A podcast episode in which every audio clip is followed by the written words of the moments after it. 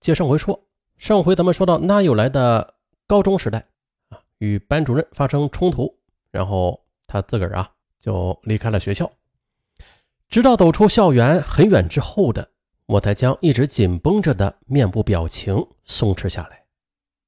我悄悄转身，泪光中的秦微微颤抖着身躯，孤单的暴露在刚刚土绿的学校操场之上。和那个年代的其他女孩一样，圆脸的秦梳着像女烈士一样的齐耳短发，穿着朴素但干净的蓝衣裳。我最后的看了她一眼，努力的将她的样子记在脑海中，快步的向家中走去了。一座小山连着另外一座山，我翻过最后一座小山的时候，突然。就反倒起来。他妈的，从我生下来之后的，就像是一只耗子一样，在山与山之间的缝隙中穿梭着。我就不信了，我的人生注定要困在这高不高低不低的丘陵中，看着那头顶那片永远有着山顶做边框的不规则的天空吗？在我有生之年的，我可能无法去向更远的星空，但最起码的。我要让自己看到一片没有山遮挡的完整的天空。我跪在爹妈的脚前，久久不敢起身。我姓那，从我的姓氏里，大家应该就能推测出，我出生在一个满族家庭。满族力大，尽管清代以来的三百多年间吧，满汉长期杂居共处。满族已在语言、服饰、习俗等方面与汉族无差异了，但是，在我成长的这处偏僻的乡村中，仍然的保留着一些满族的习俗，比如每隔三五天就要给父母长辈一一的去请安，即便是在路上偶遇老者，也必须鞠躬垂手去问好。但是我今天要做的，不是给父母请安。而是为自己请别。听到我要放弃高考到外地打工，爸爸的反应就是劈手一个耳光，妈妈则直接的哭了起来。与在县城生活的楚琴的妈妈相比，我那一直在乡间如牛马般辛苦劳作的妈妈，感受的仿佛是一阵狂风就能够吹走。龙化。背靠蒙古高原，每年刮西北风时，丘陵中也是常见的漫天黄沙。自小就生活在黄沙中的母亲，常年用头巾包着头，没有遮挡的双眼却因为风沙而红肿。你给我老实的在这跪着，明天我和你一起去学校。暴怒的爸爸踢了我一脚，就披衣出门了，去查看家中的牛马是否需要添加草料。我们一家九口人的衣食住行，还有我和弟弟妹妹的学费，全部的都要靠爸爸驾驭着这些牲畜来支撑着。听到爸爸出门的声音之后，妈妈叹了一口气，让我将衣服脱下来洗洗，明天呢可以干干净净的去见老师。我沉默着盯着西下的红砖地面，我也知道。只要我和爸爸妈妈说了，他们一定会带着我去回学校的，然后低声下气的去祈求校长再给我一个回学校学习的机会。我甚至能看到那些人恨铁不成钢而又略带轻蔑的神情。所以，我决定了，我不会让这一切发生的。我是向父母请别，而不是请求原谅的。在第二天的太阳尚未升起前，我给爸爸妈妈留下了早就准备好的告别信，带着几件衣服和最为喜欢的几本科幻小说，拿着从妈妈抽屉里偷出来的一百二十元钱，悄悄地离开了生我养我的十八年的小村庄。由于一直打着手电筒在被窝里看小说，尽管我的学习成绩很差吧，但是。眼睛还是早早的就近视了。接着，当我踏上第一辆开往承德市的中巴车之后，我做的第一件事啊，不是抢座位，而是将眼镜摘下来，仔细的擦干了上面因为奔跑时而蒙上的汗气。我要用最为开阔的视野去拥抱外边那个未知的世界。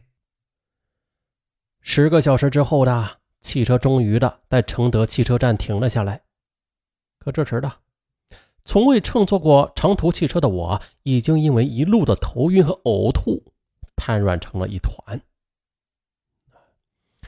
等所有的脚步都从我身边经过后的，售票员也是见怪不怪的叫来司机，两个人合力的将我从车上架了下来。和书包一起放到路边的一处电线杆旁。哟，你抱好了啊，别倒了。他指了指电线杆，又帮我将书包往脚边挪了挪，就淡定的关上了车门。我知道，为了多赚点钱，稍作休息后的这个挂着家乡车牌号的中巴车还要拉客返乡的。可我呢，却只能留在这个陌生的地方了。我。回不去了。到了这一刻的，我也不想再掩饰自己的软弱和恐慌，借着头晕的劲儿，放声的大哭起来。而也不知道哭了多久的，我就感觉有人在踢我的腿。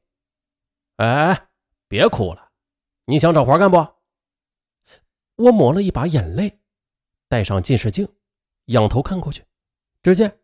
一个留着光头、圆头、大脸的中年男人正在俯身的望着我。好，你有什么活让我干呢？我带着浓重的哭腔去问他：“先做打荷，然后再做帮厨，再跟我学炒菜，干不？”他站直身子，大声问我。我则抽抽鼻子。果然的，他身上散发着浓烈的油烟味儿。啊，那给钱吗？前三个月的没有，后边吧，看你表现吧。啊，当然了，我包吃包住的。此时呢他身上的油烟味又是一阵阵的飘来，而刚才已经在车上吐空的胃又是一阵阵的痉挛。我饿了，我急迫的需要一个可以吃饱肚子的地方。啊，我干！说着，我就站了起来，走到他身后，我这才发现。看起来挺高大的他，其实并不高。呃，最起码在一米八三的我的眼中，顶多算是个中等个头吧。你这小子为啥不读书了？他看看我的书包，问我：“嗯，家里穷，没钱供。”说出这句昧良心的话时，我眼前就出现了爸妈那苍黑操劳的面孔，心中啊猛然一疼。行吧。跟我学厨啊，不能大富大贵，但是保证你不受穷啊！你看呐，承德城里的饭店是越来越多，以后肯定会更多的。他指指周围，又转向我：“我姓孙，你姓啥呀？”“哦，我我姓那，叫那有来，今年十八岁。”“啊，那那啥，那有来，好好，那从现在起啊，我就是你师傅了。”孙师傅停下脚步。开心的上下的打量着我，你这小子手长脚长的，个子又大，这人呢长得也俊，就是细皮嫩肉的啊，人太瘦弱了点不知道你能不能吃的这份苦啊？啊，我能。我小声的说，中气短的连自己都瞧不起。啊，山海关外的各省人。通常都喜欢啊，将远在关外的黑龙江、吉林和辽宁三省人呢，统称为东北人。他们的菜系呢，也简而言之的为东北菜。其实呢，在跟孙师傅学徒后，我才知道，这看似大同小异的东三省菜系，其实也是有很大不同的。